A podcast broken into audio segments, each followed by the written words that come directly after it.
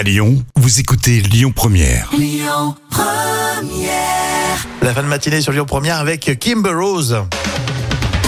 Histoire et géo, hein, c'est ce qu'on appelle l'instant culture pour épater vos collègues avec Professeur Jam, avec une statue de, de Bouddha qui a été retrouvée en Égypte.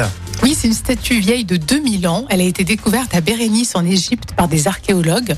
Fabriquée sur place ou amenée par des commerçants de passage, cette statuette d'un Bouddha debout euh, date de 90 après Jésus-Christ, euh, ce qui pourrait prouver qu'il y avait une diaspora indienne qui pratiquait le bouddhisme sur place.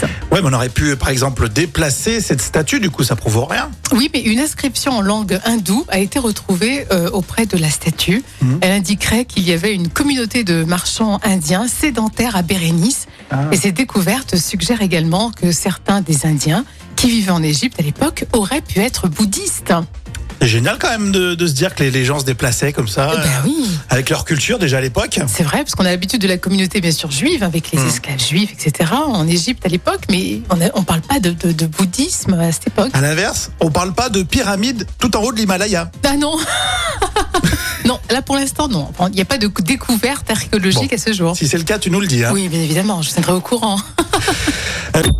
Écoutez votre radio Lyon Première en direct sur l'application Lyon Première, lyonpremière.fr et bien sûr à Lyon sur 90.2 FM et en DAB+. Lyon Première